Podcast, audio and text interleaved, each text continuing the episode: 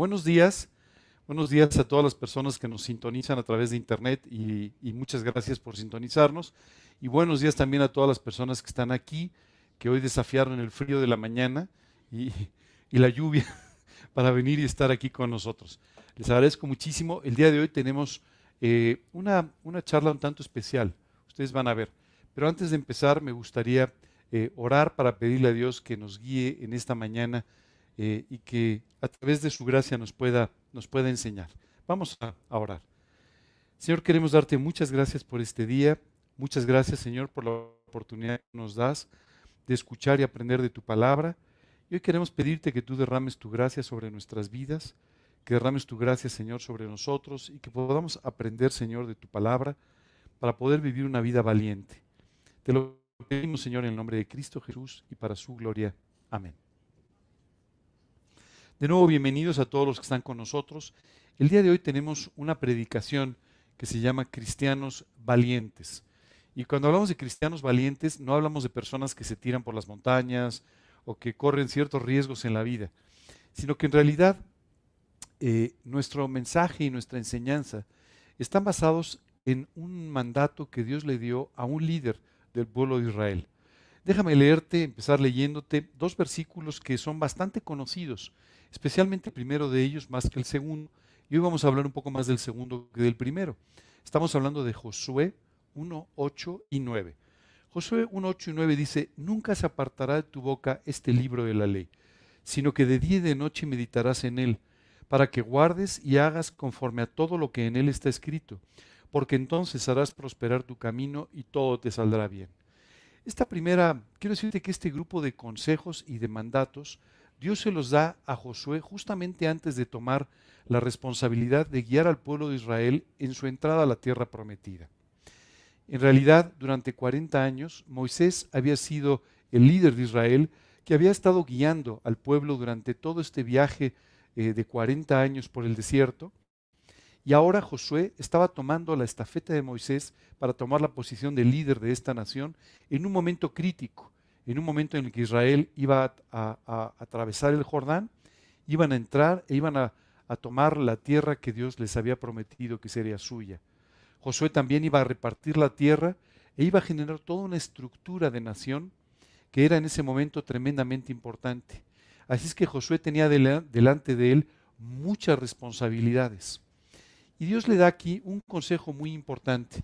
Le dice que nunca se aparte de tu boca este libro de la ley. Normalmente cuando tú y yo tenemos que enfrentar responsabilidades importantes en la vida, tratamos de prepararnos de alguna manera. Tomamos un curso, eh, vamos a una conferencia, hacemos...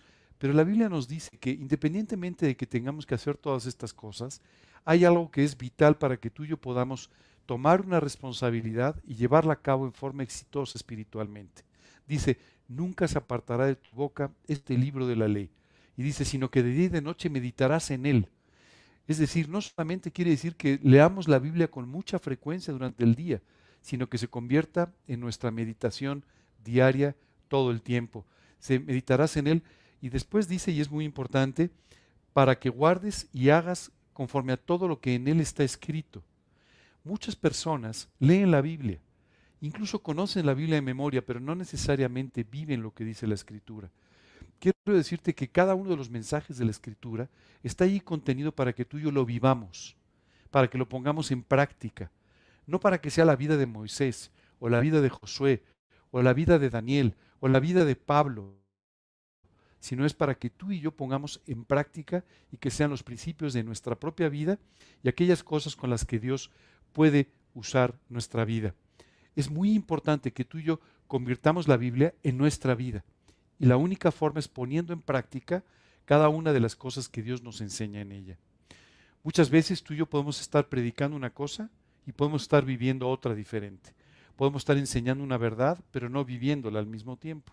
Y esta incongruencia lo único que hace es que nuestro camino no pueda ser prosperado, porque la última parte de este versículo dice, porque entonces harás prosperar tu camino y todo te saldrá bien. Si tú sientes en la vida que de repente todo te está saliendo mal, puede ser que estés pasando por un tiempo de prueba, pero también puede ser que sea la consecuencia de no estar poniendo en práctica todos los principios de la escritura. Muchas veces tú y yo pensamos que podemos poner nuestros principios y después pedirle a Dios que los bendiga. Y esto no va a suceder nunca. Dios no bendice nuestros principios. Dios bendice nuestra vida cuando ponemos en práctica los suyos. Así es que es muy importante que tú y yo escuchemos con mucha atención todo esta, este mandato que Dios le está dando a Josué. No fue una sugerencia, fue un mandato. Tienes que hacer esto para que Dios te pueda prosperar. Y en el caso de Josué era muy importante porque si Dios no lo prosperaba, si Dios no lo guiaba, imagínate, era el líder de Israel. ¿Qué le esperaba al pueblo, no? De esta misma forma, tú y yo tenemos que entender nuestra responsabilidad como un pastor, como un predicador o como una persona que simplemente está sirviendo al Señor. Tú y yo tenemos muchas responsabilidades. A veces no lo entendemos, pero tenemos la responsabilidad de predicar el Evangelio, de ganar las almas. Tenemos la responsabilidad de enseñar con nuestra vida y poder disipular a otras personas a través de nuestro propio ejemplo. Muchas veces confundimos lo que es el discipulado. Pensamos que el discipulado es dictar ciertas enseñanzas que están previamente escritas, o, tomar algunos textos del discipulado y entonces simplemente enseñarlos. Pero la realidad es que la única forma de discipular es cuando tú enseñas con tu propia vida los principios que estás explicando. Si tú no puedes enseñar con tu vida aquello que estás enseñando, las personas tampoco lo vivirán jamás. Y entonces tú estarás generando no discípulos, estarás generando personas que se acostumbran a no hacer aquello que se les enseña, porque lo vieron contigo. Normalmente tú y yo nos parecemos mucho, sobre todo en nuestra primera etapa en la vida espiritual, aquellas personas que nos ganaron para Cristo o aquellas personas con las que empezamos a aprender. Porque pues al final pusimos nuestro reloj en sus horas, ¿no? Dijimos, oye, esta persona que me está enseñando de la Biblia siempre se viste de rojo.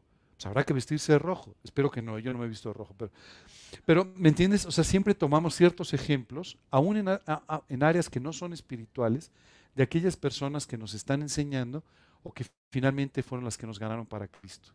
Así que es por eso tan importante que tú y yo enseñemos con nuestra vida, que tú y yo disipulemos con nuestra vida, no solamente con un cuaderno de estudios que repitamos o que dictemos, sino con nuestra propia vida.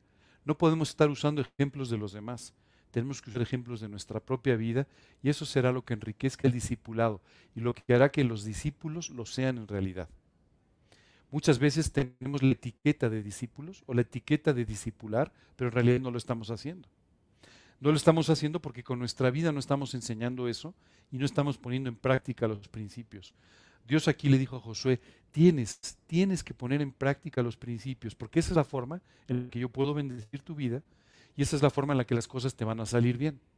Pero el siguiente versículo es un versículo que pocas veces eh, citamos.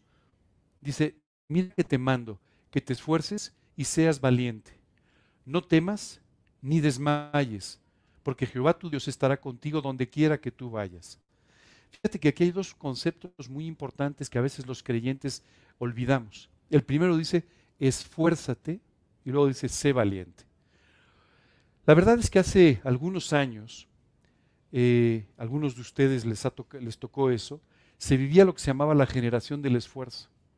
Es decir, se aprendía que bueno, pues tú tenías que esforzarte y trabajar y madrugar y, hacer las cosas para de esa manera poder tener ciertos resultados en vida, tener ciertos éxitos en la vida. Oye, es que yo quiero comprar una casa, pues entonces tienes que trabajar y ahorrar y tienes que dar un enganche, y ya sabes, ¿no? Hoy en día la filosofía ha cambiado mucho, la filosofía de vida es otra. Y la verdad es que hoy se le enseña a la gente que viva con el mínimo esfuerzo buscando los mayores resultados. Esa es la realidad. Hoy en día lo que se busca es no esforzarse mucho, no comprometerse mucho, pero eso sí, obtener un gran resultado. La realidad es que la vida no funciona así. Entiendo que eso es lo que muchos jóvenes hoy en día piensan, por eso de repente están muy confundidos. Eso es lo que muchas personas basados en estos principios, no tan jóvenes, pero también quieren poner en práctica. Pero la Biblia nos dice una cosa distinta. El labrador, para participar de los frutos, debe trabajar primero. Así que Aquí a Josué Dios le dice, te tienes que esforzar, tienes que trabajar, tienes que ponerle entusiasmo y ganas a las cosas que haces. Muchas veces los creyentes aprendemos basados en lo que significa el reposo de la fe, que es mejor no hacer nada y vivir reposando. Quiero decirte que el reposo de la fe es un estatus espiritual. No quiere decir que tú no hagas nada. Quiere decir que es un estado espiritual en el que tú descansas sabiendo que Dios es el que hace las cosas y el que bendice tu vida y descansas en ello. Pero descansas espiritualmente, descansas emocionalmente. No quiere decir que estés acostado en la sala de tu casa. Quiere decir que tendrás que hacer aquellas cosas que Dios te está diciendo que debes hacer. ¿Ok? Cuando la Biblia dice esfuérzate, quiere decir que te esfuerces. Es así de fácil. No, no, no es una interpretación, no, no, no hay que interpretar nada. Esforzarse significa esforzarse. Es decir, tienes que trabajar, tienes que aprender a hacer las cosas. Recuerdo mucho hace unos años, un joven, en ese momento muy jovencito todavía, quería dejar la, escuela, y esto es una tendencia hoy en día, ¿eh? todos los jóvenes quieren dejar la escuela porque dicen que les hace perder el tiempo y quieren ser millonarios. Claro, uno de cada tres millones realmente se hace millonario, los otros se quedan en el camino. Pero ah, pareciera, ¿no? Que el éxito de tres o cuatro personas hacen que todos los demás vayan a tener, no por esforzarse, sino porque simplemente pues, dejan la escuela y no hacen eh, un estudio formal. Recuerdo que un joven se acercó conmigo y me dijo, oye, fíjate que yo la verdad es que estoy muy impresionado con la vida espiritual, yo realmente quiero vivir para Cristo y estoy pensando que como a mí me gusta la música, voy a dejar la escuela y me voy a dedicar, a, cantar. Ah, le dije, pues eso me suena muy, muy interesante. ¿Estás ¿Te quieres dedicar a cantar? Sí, sí, sí, sí, sí. Le dije, mira, ¿qué te parece si te hago una cita con una cantante profesional para que te explique de qué se trata eso de cantar? ¿Te parece bien? Sí, sí, sí, sí, sí, maravilloso. Bueno, se sentó con esta cantante y entonces le volvió a expresar su misma idea de, oye, no, no, yo lo que quiero es dejar de estudiar y dedicarme a cantar. Recuerdo que esta cantante le dijo, oye, ¿qué te parece la predicación que acabas de escuchar? Ah, muy buena. Dijo, ¿sabes cuántos años le tomó al predicador aprender lo necesario para poder dar esa enseñanza? ¿Sabes cuántos años me tomó a mí pasar por el conservatorio, por la escuela de música para poder cantar? Esfuérzate si es que quieres hacer esto y quieres servir. El joven la vio un poco desilusionado y le dijo, no, pero ¿cómo? Yo lo que pensaba era dejar mañana la escuela, agarrar una guitarra y pues a ver dónde me invitan y empezar a cantar y hacer un disco. Y le dijo, sí, bueno, eso no va a suceder. Entonces, piénsalo de nuevo, porque lo que va a suceder es que cuando empieces a hacer eso te vas a dar cuenta de todo lo que necesitas saber y estar preparado para poder cumplir con aquello que tienes como una ilusión. Esfuérzate. Ese es el mensaje que... Esfuérzate, estudia, prepárate, haz las cosas que tienes que hacer. Y como creyente, la Biblia nos dice que debemos aprender a esforzarnos en la gracia. ¿Cómo puedo esforzarme en la gracia si la gracia es un don no merecido que recibo de parte de Dios? Bueno, porque tú y yo tenemos que vivir de una manera determinada para que Dios pueda derramar su gracia sobre tu vida. Si tú y yo no vivimos de esa manera, Dios simplemente no lo va a poder hacer. Así es que tenemos que también esforzarnos en la gracia, si es que queremos que Dios haga un trabajo definido en nuestra vida. Tenemos que ponerle entusiasmo. Pero hoy me gustaría concentrarme en la segunda palabra, el segundo concepto del que habla este versículo. Dice, sé valiente. No temas ni desmayes, porque Jehová tu Dios estará contigo donde quiera que tú vayas. ¿Cómo podemos los cristianos ser valientes? ¿Cómo podemos los cristianos enfrentar con valentía un tipo de vida o una vida que a veces resulta eh, eh, difícil? Bueno, pues déjame y te cuento un poquito. ¿Se acuerdan el, el, domingo pasado que estuvimos hablando de esas famosas cinco solas? ¿Se acuerdan de todas estas cosas? Bueno, pues ahora les voy a hablar un poquito de la vida que le tocó vivir a aquellas personas que pensaron en esas cinco solas. Resulta que ellos vivieron en lo que hoy en día llamaríamos finales del siglo XV y principios del siglo XVI. Y sabes, a ellos les tocó vivir una época de cambios extraordinaria, muy similar a la que estamos viviendo hoy en día. Solo para darte una idea, te voy a decir dos o tres cosas que a lo mejor hoy nos suenan como poco importantes, pero lo fueron. En 1453 los turcos conquistaron con Constantinopla. Y tú puedes decir eso qué importancia tiene. Constantinopla era el último reducto del Imperio Romano, que sobrevivió hasta 1453. Fue lo que se llamó el Imperio Bizantino. Cuando los turcos entraron y conquistaron, finalmente esto se acabó. Y esto marcó el final de una era, probablemente la era más grande, el más prolongada de la historia. En 1455, tan solo dos años después, Gutenberg imprimió por primera vez un libro, la Biblia. ¿Tú sabes el cambio que esto significó? Un cambio dramático. Los libros solamente estaban en algunos lugares y eran posesión de algunos nobles, de los reyes, en algunos monasterios, pero no eran de dominio público. Imagínate cuando de repente a través de la imprenta, conocimiento, incluso la palabra de Dios, se pueden colocar al acceso de cualquier persona. Esto cambió dramáticamente la historia de la humanidad. Tan solo unos años después, Colón llegó a América. ¿Sí saben? 1492. Colón, pensando que estaba llegando a las Indias, se encontró con que había un continente entero en medio, América. Qué sorpresa, ¿verdad? Y qué cambio tan dramático. Imagínate, toda América integrada en la historia del mundo, por decirlo de alguna manera, a través de este tremendo descubrimiento que puso en contacto las culturas y las civilizaciones de Europa y de América. Apenas un poco después, un hombre llamado Copérnico, ¿le suena el nombre? ¿Sí? No es una calle en Polanco. ¿eh? Además de eso, Nicolás Copérnico fue un científico que nos dijo que por, por primera vez que la Tierra giraba alrededor del Sol y no el Sol alrededor de la Tierra. Y esto es importante, porque esto cambió totalmente la visión que la gente tenía del universo. Qué increíble, no somos nosotros el centro del universo. Esta enseñanza es importante porque, ¿sabes?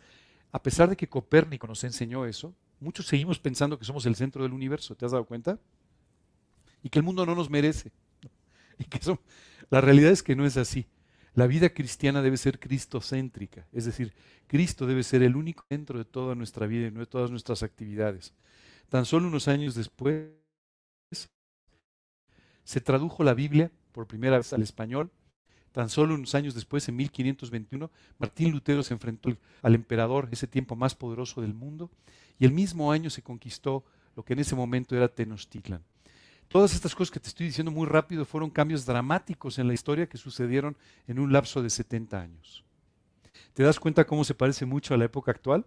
En la época actual cada 15 minutos el mundo cambia. Es increíble, pero estamos teniendo muchas cosas. estos últimos tres años la pandemia cambió mucho del comportamiento social y de la percepción que las personas tienen de casi cualquier cosa. De la misma manera, sufrimos cambios tecnológicos todo el tiempo. Cada vez tenemos más, más información y más acceso a la información. Cada vez hay más cambios sociales en un mundo que pareciera que lo único que hace es cambiar todo el día constantemente. Y esto nos genera mucha inseguridad. Y esto hace que muchas personas quieran aferrarse a sus cosas, a sus ideas, a sus intenciones y no quieran cambiar en absoluto por el vértigo que da toda la velocidad de los cambios alrededor. Esto fue lo que pasó con aquella generación que le tocó escribir las cinco solas. Se encontraron con un, estado, con un status quo, pero duro, que no quería cambiar, que veía muchos cambios a su alrededor y que le asustaban y que no quería cambiar. Y es por eso que se volvió tan agresivo con aquellas personas que estaban empezando a predicar el Evangelio de una manera diferente. Qué impresionante. Un mundo en el que tuvieron que ser valientes. Tuvieron que ser muy valientes. Y hoy en día tú y yo tenemos que aprender este mismo concepto de la valentía de parte de Dios si es que queremos vivir en un mundo como este, en el que tantas cosas están cambiando que hacen que la gente no quiera cambiar en absoluto. ¿No te parece paradójico? Como todo cambia a mi alrededor, yo no quiero cambiar. A mí no me toques. Mis ideas son mis ideas y no van a cambiar. Recuerdo una vez que le dije, empecé a hablar de Cristo a una persona y me dijo, ¿sabes qué? Yo nací pensando de una manera y me moriré de la misma. Yo no estoy dispuesto a cambiar ni una sola forma de mi pensamiento. ¿Sabes? Esto describe, claro, esta persona fue primero muy honesta diciéndomelo, pero también muy contundente. Hay personas que no te lo dicen, pero que piensan de esta misma manera y que lo que menos quieren es algún cambio que pueda agitar su vida o que pueda traer una transformación en su vida. Y quiero decirte que lo que tú y yo predicamos, el Evangelio de Jesucristo, es la revolución más grande que existe. Es un conjunto de cambios extraordinarios. Cuando una persona invita a Cristo a su vida, su vida jamás vuelve a ser la misma cambia por completo. Y esto desafía toda la forma de pensar, todos los estatutos del mundo. Así es que lo que tú y yo predicamos es auténticamente una revolución, una revolución de amor, pero una revolución al final. Y sabes que es impresionante. Por eso muchas personas dicen, no, no, déjame como estoy. No quiero tantos cambios, no quiero una vida totalmente diferente. Yo quiero que las personas ya no quieran identificarse conmigo. ¿Sabes?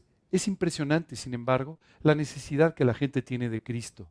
La semana pasada salí un poco antes, terminando el estudio, prácticamente salí corriendo porque tenía que ir a predicar a un lugar donde se congregaron un grupo de personas que eh, eh, básicamente estaban dándole a Dios o diciéndole a Dios a un familiar que había partido. No era exactamente un velorio, pero el concepto era algo similar. ¿Sabes qué me llamó la atención? Antes de morir este hombre que conocía a Cristo, pidió que con sus cenizas y una, fotografía alguien diera un mensaje para sus amigos y sus familiares. Así es que las personas que asistieron sabían perfectamente a lo que iban. ¿Sabes qué me llamó la atención? La actitud de estas personas. La actitud de las personas queriendo saber un poco más y queriendo saber por qué los cambios en la vida de su amigo que había fallecido o de su primo o de su hermano que había fallecido. ¿Sabes qué es increíble? Había, había, más de 40 personas en ese lugar queriendo escuchar de Cristo. ¿Sabes? Cuando terminamos, recuerdo que eh, eh, conversé con varias personas y les pregunté, oye, ¿qué te pareció? Yo seguí la oración, me dijeron. Yo le abrí la puerta de mi corazón a Cristo y ahora está conmigo. ¿Sabes? Es toda una revolución. Es todo un cambio dramático. Eso es lo que Dios hace en el corazón de las personas. Pero para que tú y yo podamos predicar el Evangelio de esa manera, tú y yo tenemos que ser valientes. Hoy en día tú y yo tenemos que ser valientes para predicar el Evangelio. Tenemos que ser valientes para vivir por conceptos, por principios. ¿Te has dado cuenta? Vivimos en un mundo en el que se están destruyendo los principios. Hace un rato hablábamos de cómo la gente ya no quiere esforzarse, ya no quiere comprometerse. La verdad es que en muchos casos nos encontramos como las personas ya no quieren ni siquiera tener ideas fijas. Cuando tú le preguntas a alguien, oye, ¿qué piensas de esto? No, no, yo no me quiero meter en esos líos, yo no quiero pensar en eso. ¿Pero por qué? No, no, no, yo no me quiero identificar, yo no quiero... ¿Sabes? Es por eso que tú y yo hoy tenemos que ser más valientes que nunca. ¿Cómo podemos ser valientes en un mundo que se está volviendo muy hostil con cualquiera predicando una cosa diferente? ¿Cómo podemos hacer esto? Quien va a ser nuestro maestro esta mañana no va a ser Ángel, va a ser alguien llamado Daniel. Vivió hace muchos años y él desafió en tres momentos muy específicos de su vida todo esto que tú y yo tenemos que desafiar si queremos de Cristo y si queremos vivir de una manera diferente. El otro día, fíjate que tuve que hacer un trámite, estoy en medio de una serie de trámites que he tenido que hacer y que son muy engorrosos. Y además son unos trámites, ya sabes, de estos que son así como circulares, o sea, cuando tú llegas te dicen que y sigue y, el trámite nunca se resuelve, ya sabes, ¿no? Está diseñado para que al final nunca se resuelva, hasta que alguien me dio la feliz idea, oye, pero mira, hay alguien que por dinero te lo resuelve rápidamente, ¿verdad? Con un regalito, con un, detalle, ¿verdad? Este, él te lo resuelve. Le dije, pero no es que él está dentro de la estructura y tiene que resolverlo. Sí, sí pero si no hay dinero no se resuelve. Y, y sabes qué, es increíble, pero cuando tú dices, no, yo no estoy dispuesto a hacerlo de esta manera, todo el mundo te dice, pero tú estás loco. O sea, en este mundo no se puede vivir como tú dices. No se pueden hacer las cosas como tú quieres. Aquí las cosas son de otra manera. O tú entras en el circulito, o de lo contrario simplemente estás imposibilitado para vivir aquí. ¿Sabes? Tenemos que tomar posiciones de valor para decir simplemente, no es así, sí se puede vivir de otra manera. Hoy vivir por principios es probablemente más difícil que en cualquier momento de la historia, pero también es más importante que nunca. Decía Billy Graham, el gran predicador, si tú hoy perdieras toda tu riqueza, toda tu fortuna, no perderías nada. Si tú hoy perdieras tu salud, perderías algo, pero si pierdes tus principios, si pierdes tu carácter, lo has perdido todo. Hoy tú y yo tenemos que ser valientes para no perderlo todo, para no perder nuestros principios ni nuestro carácter. ¿Cómo hacer eso? Bueno, vamos a cederle la palabra a nuestro maestro de hoy, a Daniel, para que nos enseñe cómo hacerlo. Déjame ponerte en contexto. Daniel vivió en un tiempo complicado. La nación de Israel acababa de ser conquistada y Daniel junto con un grupo de personas fueron llevados en ese momento a Babilonia y fueron llevados entonces prácticamente como esclavos. El rey, al ver que algunos de los nobles en Israel eran personas muy bien educadas, muy preparadas, decidió tomar a algunos de ellos y prepararlos para que tomaran en un futuro posiciones dentro de su gobierno. Y uno de ellos fue Daniel. Y entonces Daniel es tomado y puesto a cargo de uno de los jefes de los eunucos. Y entonces Daniel junto con un grupo de amigos se les dice, a partir de hoy, ustedes van a recibir alimentos de la mesa del rey.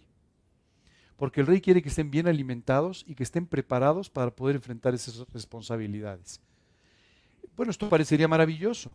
Muchos de, muchos de nosotros diríamos, esta fue una provisión de parte de Dios, ¿no? Dios me está mandando banquete, Dios me está mandando todo un festín. Pero este joven Daniel, y era un joven apenas, identificó claramente que esta era una forma de empezar a actuar igual que aquellos que no conocían a Dios. Y él dijo, yo no voy a vivir de esta manera. Yo voy a poner en práctica lo que yo he aprendido que es lo correcto de parte de Dios. Y entonces toma el riesgo de decir, imagínate, los acababan de llevar como presos. Y toma el riesgo de decirle al jefe de los eunucos, yo no voy a vivir como me estás diciendo. Déjame que cuente un poco más de la historia leyendo estos versículos. y dijo el jefe de los eunucos a Daniel, temo a mi señor el rey, que señaló vuestra comida y vuestra bebida, pues luego que él vea vuestros rostros más pálidos que los de los muchachos que son semejantes a vosotros, condenaréis para con el rey mi cabeza. Dice, si yo te, te dejo que comas legumbres y eso como quieres, y no que comas la comida normal, pues al rato vas a empezar a palidecer ¿Y sabes qué va a suceder? Que a mí me van a echar la culpa. Déjame hacerte una pregunta. Si tú estuvieras en la posición de Daniel, ¿qué harías? Ok, déjame presentarte a mi querido hermano el, cristiano flexible. No, ¿cómo le voy a hacer eso al eunuco? Tan lindo que es él, Dios me ha dado gracia con él. No, mejor cedo y hago lo que él me dice, total no importa. Ese es mi querido amigo el hermano cristiano eh, flexible. ¿cierto? Déjame ponerte a mi querido hermano el cristiano con pocas convicciones. Pues, ¿Qué más da? Sabroso, pues un banquetito, pues oye, ¿para qué sigo con las legumbres? Esas son las posiciones que muchas veces tú y yo podríamos tomar. Tomar lo que la vida nos da. Tomar lo que este mundo nos da sin ser tan estrictos con ciertos principios. También, muchas veces, en aras de nuestro propio sentimentalismo, ceder ante ciertas posiciones, aunque sabemos que no son las correctas. Pero Daniel tomó una decisión distinta.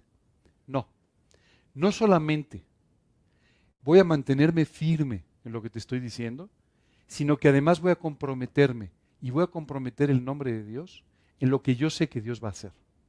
¿Cómo? No, no, le dice, ponme a prueba. Ponme a prueba y en el fondo es pon a prueba a Dios.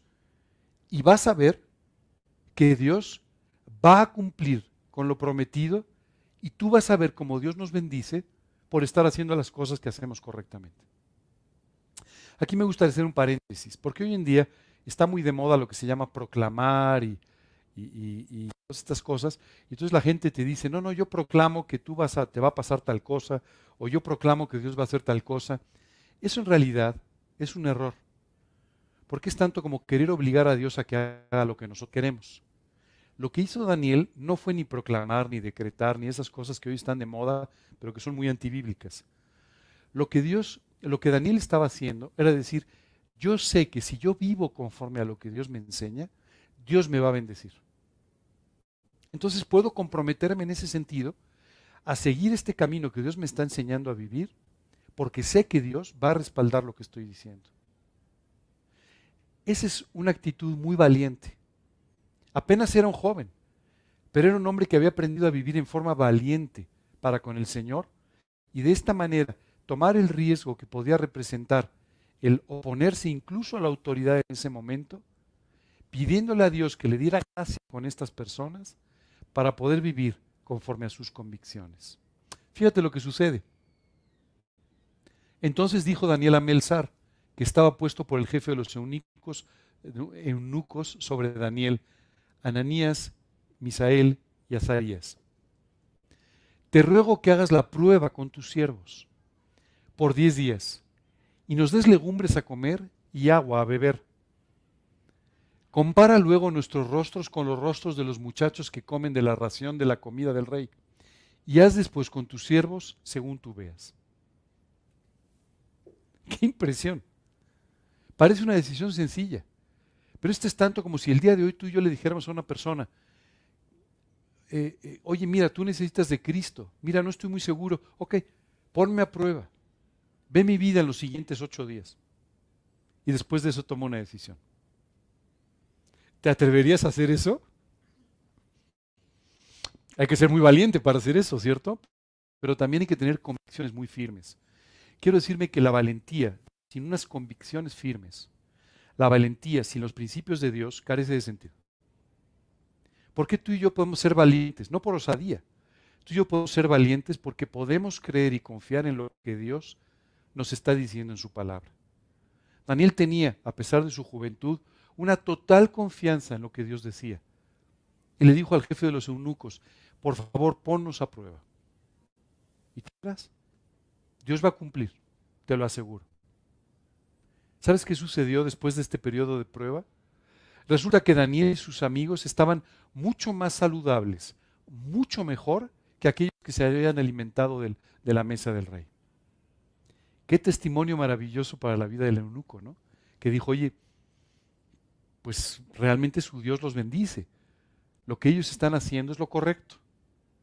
Eso es lo que tú y yo deberíamos proyectar como un testimonio. De esto se trata ser valiente. Aquí Daniel estuvo dispuesto a oponerse incluso a los designios del rey y a oponerse a la forma normal de hacer las cosas, establecida de hacer las cosas. Hoy te quisiera preguntar para tu propia vida, ¿cuántas cosas haces simplemente porque así están establecidas? ¿En cuántas cosas no has ni siquiera considerado los principios de Dios, sino que simplemente estás viviendo conforme pues, así es la vida? Conforme se supone que así son las cosas, conforme alguien te dice que las tienes que hacer. ¿Cuáles son realmente tus convicciones? De las cosas que tú haces todos los días, ¿cuáles de ellas las haces por convicción y cuáles simplemente por arrastre? Arrastre me refiero por el arrastre de la vida, de tu experiencia o de muchas otras cosas. Hoy tú y yo tenemos que ser valientes si queremos ganar este mundo para Cristo. Daniel, a pesar de su juventud, entendía su responsabilidad de predicar el Evangelio en una nación no solamente que no estaba de acuerdo, sino que era hostil al pueblo de Israel y en general al mensaje del Evangelio. Por eso, por eso Dios lo pudo usar tanto. Tú sabes, él fue consejero, fue llamado como consejero para trabajar con varios reyes. Oye, ¿y por qué? ¿Era un extranjero? ¿No tenía nada que ver? ¿Por qué lo llamaban? ¿Por qué querían los reyes que estuviera a su lado? Por su integridad y por su sabiduría. ¿De dónde provenían esa integridad y sabiduría? De su relación personal con Dios. Mira que te mando que te esfuerces y seas valiente. No temas ni desmayes, porque Jehová tu Dios estará contigo donde quiera que tú vayas. Daniel había aprendido ese principio y él estaba dispuesto a ser valiente y a esforzarse en todas las cosas. Finalmente Daniel empezó a crecer y empezó a tomar ciertas posiciones de importancia, de relevancia dentro del gobierno de esta nación, como sátrapa, como en fin, en otras posiciones, como gobernador, como consejero, así como sus tres amigos. Y entonces Daniel tuvo que enfrentar una segunda prueba a su valor. Vamos a hablar un poco más de, esto. Si podemos pasar al siguiente pasaje. En el capítulo 5 nos encontramos a Daniel en una situación muy peculiar. Después de haber sido consejero real, Daniel es hecho a un lado un nuevo rey que tenía una vida,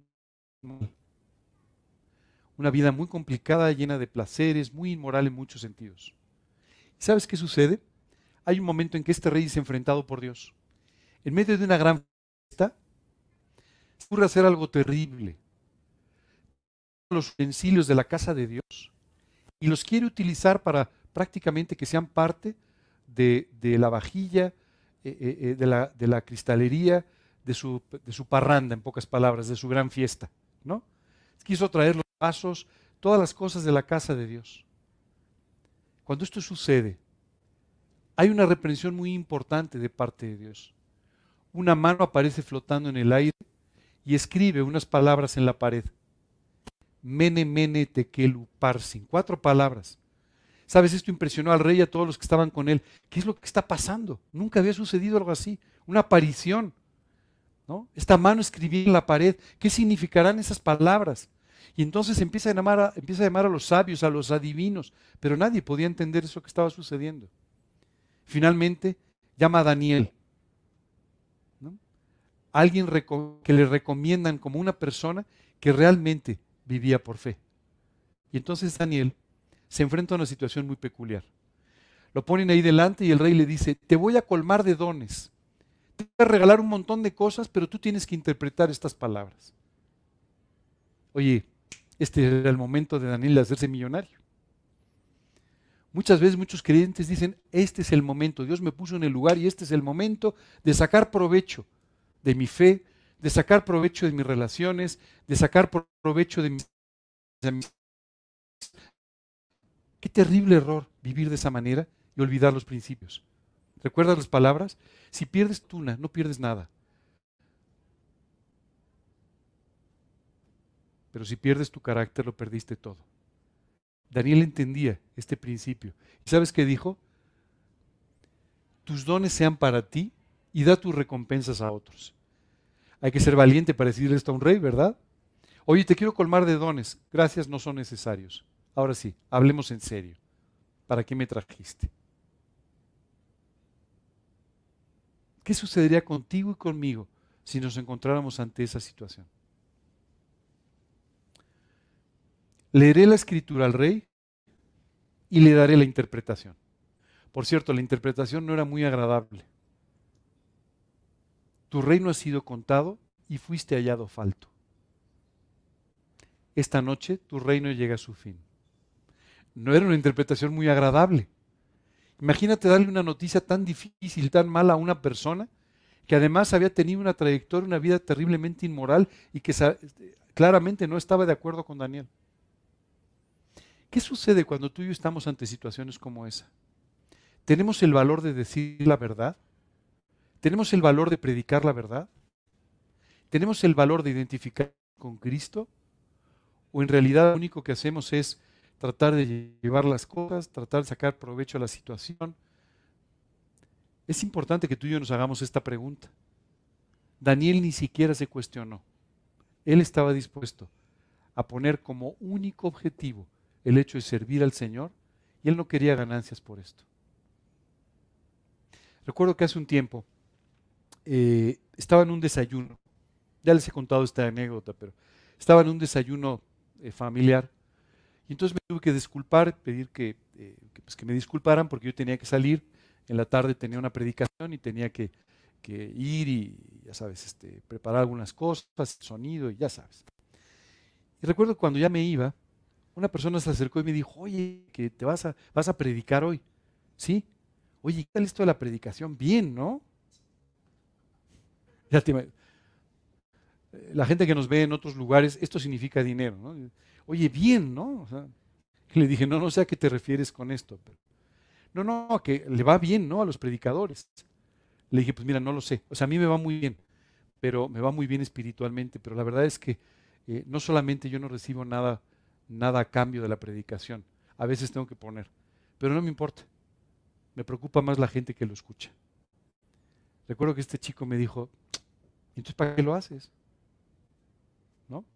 O sea, si no tienes ninguna, ninguna ganancia económica, si no te está yendo mejor por eso, económicamente hablando, claro. Sabes, es impresionante, pero muchas veces tú y yo podemos tener la tentación de sacar provecho a nuestra fe. Nunca hagas esto. Ten el valor para vivir por fe y no tengas la eh, actitud de siempre querer aprovechar las cosas. Aprende a vivir por fe. Aprende a identificarte. Aprende a siempre estar dispuesto a dar a los demás. Y Dios siempre tendrá cuidado de tu vida. Decía el rey David que nunca en su vida había visto a un, justo desamparado ni a su descendencia que mendigara pan. Dios siempre cuidará de nuestras vidas. No tenemos nosotros que sacar provecho en buscar ventajas. Dios siempre cuidará de nuestras vidas si tú y yo, como dice la Escritura, buscamos primero el reino de Dios y su justicia. Daniel tenía esto muy claro. Y si él hablaba con él o con cualquier otra persona, para Daniel era lo mismo. Él siempre actuaba con valor, identificándose y hablando de sus propios, de los principios en los que vivía, de sus propias convicciones. Vamos a hablar por último de un tercer momento en el que Daniel actuó con este valor, para que tú y yo después podamos sacar algunas conclusiones para nuestra propia vida. En el capítulo 6, que en un momento va a aparecer en su pantalla, que en un momento va a aparecer en su pantalla. Dice, cuando Daniel supo que el edicto había sido firmado, entró en su casa y abiertas las ventanas de su cámara, que daban hacia Jerusalén, se arrodillaba tres veces al día. Déjame te explico un poco lo que estaba pasando. Daniel era una persona sobre la cual había muchos que tenían envidia. Y hubo un momento en que dijeron, ¿cómo podemos perjudicar a Daniel? Tenemos que buscar una forma de perjudicarlo. Y, es un hombre íntegro, entonces no hay forma de, por dónde agarrarlo, ¿verdad? ¿Sabes qué me impresiona? Si alguien quisiera en este momento perjudicar nuestro testimonio, sería como el caso de Daniel. O sea, no, habría por dónde agarrarnos. O, tenemos dos, tres cosillas que vimos que no se sepan, ¿no? En el caso de Daniel no había nada. Sea, estos adversarios políticos empezaron a buscar por dónde y por ningún lado encontraron nada con qué, con qué acusar a Daniel. Entonces dijeron, tenemos que acusarlo en relación a su Dios. Es la única forma. Entonces logran convencer al rey para que lance un edicto que durante un número de días nadie pudiera adorar a otro Dios. Y ellos decían, aquí Daniel va a caer. Va a tener que ceder, va a tener que dejar de adorar a, Dios. Cuando Daniel escuchó esto, ¿sabes qué fue lo primero que hizo? Se fue a su casa, abrió las ventanas y como hacía todos los días de su vida, tres veces al día, volvió a orar buscando a Dios. Aquí Daniel estaba enfrentando una situación muy complicada, porque el edicto decía, si alguien desobedece esto, va a morir. Qué impresión. Si alguien desobedece esto, va a ser arrojado a un foso con leones para ser devorado. Y Daniel hizo lo que siempre había hecho. ¿Te asustan los problemas? ¿Te asustan las situaciones en las que está tu fe siendo sujeta a prueba? Solo quiero invitarte a que hagas lo mismo que Daniel. Abre las ventanas de tu cuarto y vuelve a orar a Dios con toda valentía, sabiendo que Dios siempre cuidará de tu vida. No dará tu pie al resbaladero, ni se dormirá el que te guarda. Así que, no importa, sigue viviendo conforme a los principios que Dios te ha enseñado son los correctos. Daniel volvió a abrir las ventanas. Ah, pero bueno, Dios lo guardó, no pasó nada. No, lo detuvieron y lo echaron al foso de los leones. O sea, tú y yo sí vamos a pasar por pruebas, ¿eh? O sea, y Dios va a permitir muchas veces que tú y yo pasemos por pruebas por dos aspectos. Uno, porque está tratando con tu vida y porque quiere confirmarte, porque quiere perfeccionarte, porque quiere limpiarte. Y por otro lado, Dios quiere que los demás, las demás personas puedan ver tu vida y puedan ver la gran diferencia que Cristo hace en tu vida sobre la de una persona normal. Y Daniel estuvo dispuesto a correr el riesgo en forma valiente y a ser arrojado al foso de los leones. Fíjate después lo que dice.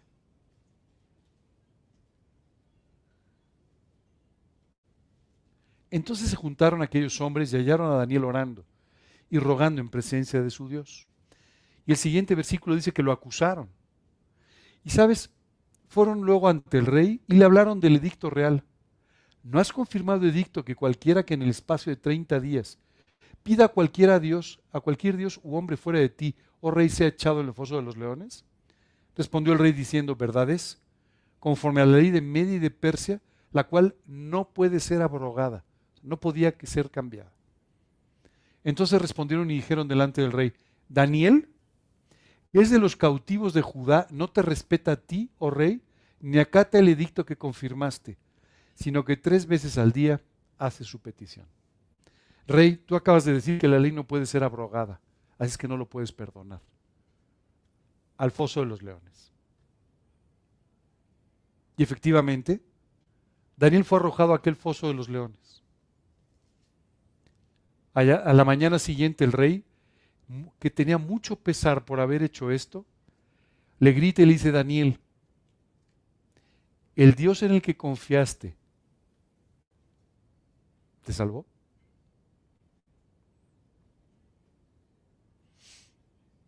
Si quieres pasamos un poco más porque yo ¿Sabes qué es increíble? Los leones no habían tocado a Daniel. Ni siquiera se habían acercado a él. ¿Sabes qué hizo el rey? Tomó a estos envidiosos y los arrojó al foso de los leones. Antes de que cayeran al foso, ya habían sido devorados por los leones. Parece que estaban hambrientos. No, no los dejaron ni llegar al piso. Imagínate. Fíjate lo que dijo el rey. El Dios al que tú sirves te ha salvado. En el que tú te ha salvado. Y esto es lo que mucha gente está esperando ver en medio de tus pruebas. El Dios del que hablas, del que predicas, el que te ha salvado, ¿de veras te ha rescatado en esta prueba? ¿En serio te ha sacado adelante? La respuesta no solamente fue sí, sino que esto trajo como consecuencia la conversión de aquel hombre. ¿Sabes? Son tremendos actos de valor. Si tú te fijas, momentos en la vida en los que da un gran valor. No con osadía, sino con la valentía que te da la fe con la valentía que te da la seguridad de que Dios cumplirá su palabra. Esta mañana me gustaría recordarte el versículo que, leímos del libro de Josué. Mira que te mando que te esfuerces y seas valiente. No temas ni desmayes. Y en la última parte del versículo nos dice, ¿por qué podemos ser valientes? Porque Jehová tu Dios estará contigo donde quiera que vayas. Esta mañana te quiero confirmar, donde vayas, Él irá. Donde estés, estará contigo. ¿Tú crees que no hay motivo para ser valiente? ¿En qué sentido tenemos que aprender a ser valientes el día de hoy? Valientes en áreas de nuestra vida. Hoy tenemos que ser valientes para vivir conforme a nuestros principios. El mundo entero desafía tus principios. Hoy no es posible vivir así. Estás equivocado. Tienes que cambiar tu manera de pensar. La Biblia se escribió hace dos mil años. Tú estás completamente confundido. Tienes que modernizarte. Hoy pensamos de otra manera.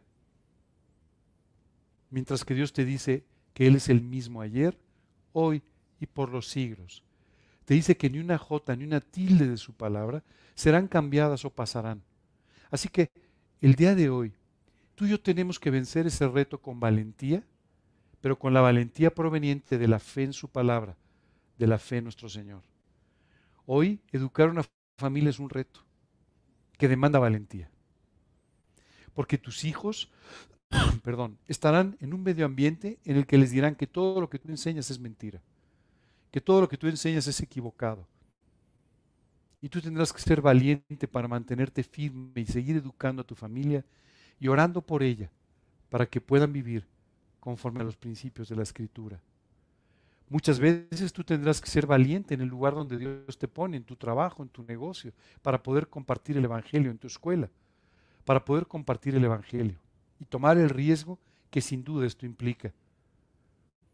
A veces tendrás que ser valiente en tu negocio y aplicar los principios correctos, a pesar de lo que diga la gente o de lo que digan las autoridades o quien sea, pero tendrás que aplicar los principios correctos de la escritura, sabiendo que Dios te bendecirá y bendecirá tu vida. Tenemos valientes en el ministerio.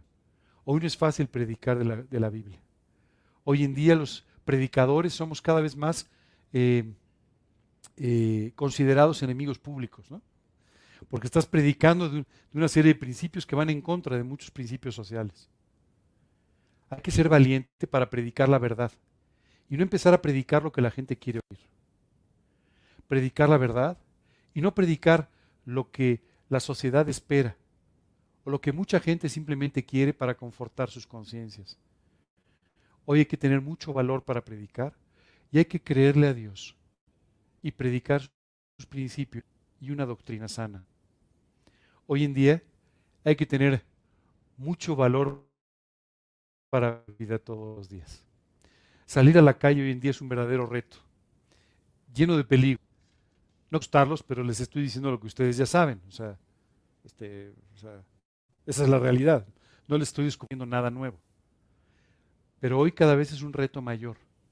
Tú tienes que ser valiente, salir a enfrentar la vida con convicciones, salir a enfrentar la vida con alegría y con gozo y con un propósito definido. Predicar el Evangelio, dándole a Dios la gloria y que de esa manera tu vida pueda ser útil en sus manos. Se necesita valor, mucho valor. Pero no te preocupes. Para ser valiente, lo único que tienes que recordar es quién camina contigo, porque Jehová tu Dios estará contigo donde quiera que tú vayas. Y en ese momento de peligro, Dios estará contigo donde quiera que tú vayas. Y en ese momento en el que te rechacen por predicar el Evangelio, Dios estará contigo donde quiera que tú vayas. Y en ese momento en el que por predicar o por hablar de Cristo te rechacen, Dios estará contigo donde quiera que tú vayas. Solo recuerda siempre esas palabras que te darán el valor necesario para enfrentar situaciones peligrosas, de riesgo o a veces simplemente difíciles en las que no sepamos cómo actuar. Aquellos hombres que escribieron las solas tuvieron que enfrentar la muerte muchas veces. ¿Te acuerdas que te hablé de aquel, aquel hombre, el contrabandista de Dios? ¿Te acuerdas que te hablé de él el domingo pasado? Este hombre que contrabandeaba Biblias a países donde la Biblia estaba prohibida. Hoy te voy a contar una segunda historia porque él no fue el primer contrabandista. El primer contrabandista fue justamente en la época de las olas, un hombre llamado Julián Hernández. Le decían el Julianillo por su pequeña estatura. Él conoció a Cristo en un viaje fuera de su país, de España, y decidió que tenía que llevar la palabra de Dios a su país. Cargó las alforjas de un burro y viajó desde Suiza hasta el sur de España, caminando para poder llevar las Biblias a quienes él sabía que las necesitaba. ¿Cómo? No, no, pero no lo hizo una vez, lo hizo varias veces. Y trabajaba para poder tener dinero, para poder regresar otra vez y poder comprar otras Biblias, otros, otros libros, y poder entonces pasar caminando con sus burritos en las alforjas llenas de Biblias, poder pasar otra vez caminando, después de jornadas que al final totalizaron más de 3.000 kilómetros cada uno de los viajes.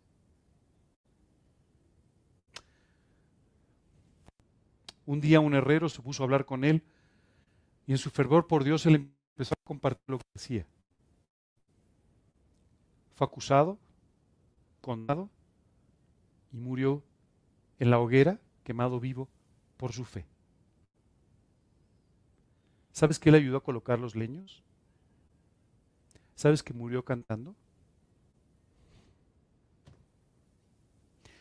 ¿Cómo alguien en su sano juicio puede vivir y morir de esa manera?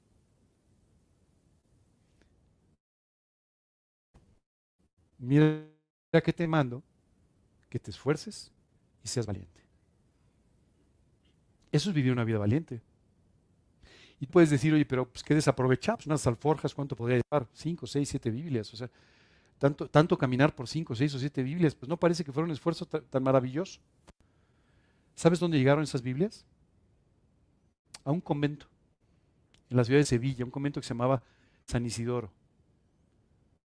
Uno de esos monjes, dos de esos monjes, no solamente leyeron aquella Biblia, sino que se convirtieron a Cristo. Esta Biblia que traigo hoy, la tradujeron ellos.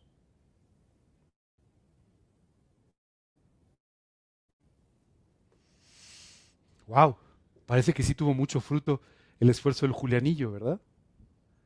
De ese contrabandista de Biblias del siglo XVI. Bueno, hoy tú y yo no tenemos que cargar un burro con Biblias, ni tenemos que tomar un Volkswagen y vaciarlo y meter las Biblias. No tenemos que hacer eso. Está mucho más fácil.